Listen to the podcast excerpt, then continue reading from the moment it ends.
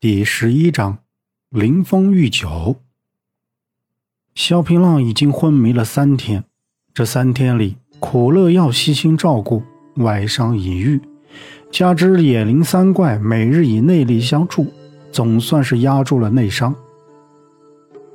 我这是在哪儿？萧平浪睁开眼，望着眼前陌生的房间，一脸诧异。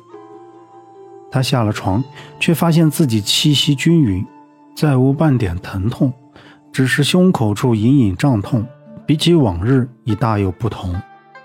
他走出门外，只见四周竹林环河，好不清爽。你醒了。苦乐药拿着一碗药汤走了过来。晚辈多谢前辈救命之恩。萧平浪拱手谢道。不必言谢，我们也是受人之托。来，把这碗药喝了。苦乐药将手里的药碗递给萧平浪，萧平浪接过药碗，一饮而尽。好苦！萧平浪蹙了下眉头。还不知前辈尊姓大名？萧平浪问道。苦乐药笑道：“什么大名不大名的？”你叫我苦乐药便行。苦乐药，萧平浪当即回过神来，喜悦之情溢于言表。原来前辈便是江湖上大名鼎鼎的鬼医，晚辈失敬。苦乐药抬起萧平浪的手，叫我劳苦便行，不必来这些虚礼。萧平浪面露难色，却还是爽朗一笑，道：“哈哈。” 既是如此，以后便与老苦相称。二人正谈笑间，苍小木与东方暮云从院门走了进来。老木啊，你好歹也是江湖人称折扇子的人物，酒量竟如此差劲，今日喝得我不爽，咱们改日再喝。苍小木摆手道：“别了，谁能喝过你？我呢，还是寄情于山水，自有逍遥气派。”这苍小木人称折扇子，实则乃是一文人骚客，琴棋书画样样精通。尤其他自创的书画剑扇，以书画之笔触借剑招之灵气融于折扇中，当真是游龙舞凤，古今无双，自成一派。东方暮云摇头道：“你们这些自称文人的武夫，可当真是骚情的紧呢！”说罢。大踏步向前院中走来，苍小木不屑一顾，轻摇折扇，缓缓而来。晚辈拜见两位前辈。小平浪道：“看不出来，你这小子恢复的挺快，不错。”东方暮云用拳头砸在萧平浪的胸口，笑道。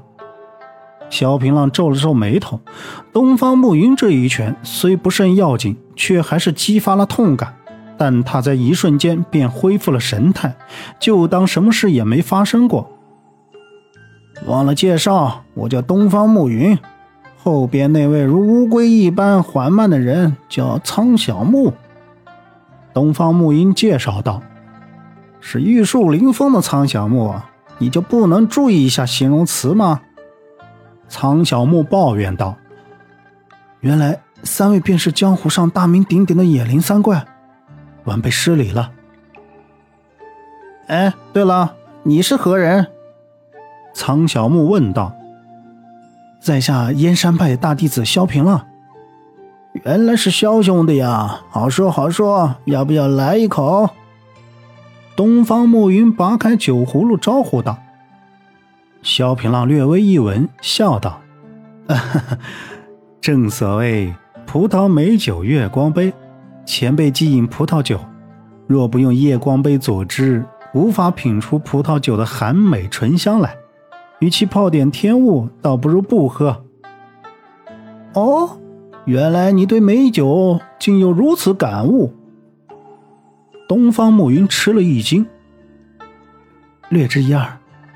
萧平浪道：“等一下。”东方暮云转身便跑进屋去，鼓弄半天，抱着一个盒子走了出来。他打开盒子，里面赫然是一个夜光杯。来，你尝尝。东方暮云斟下满满一杯葡萄酒来，递到萧平浪面前。萧平浪一饮而尽，咂嘴享受道：“浅清西国葡萄酒，小嚼南州豆蔻花，这才是葡萄酒，似冰般驯寒，又有火般热情。可惜喽，我身边只有夜光杯，若想品味其他美酒就不可。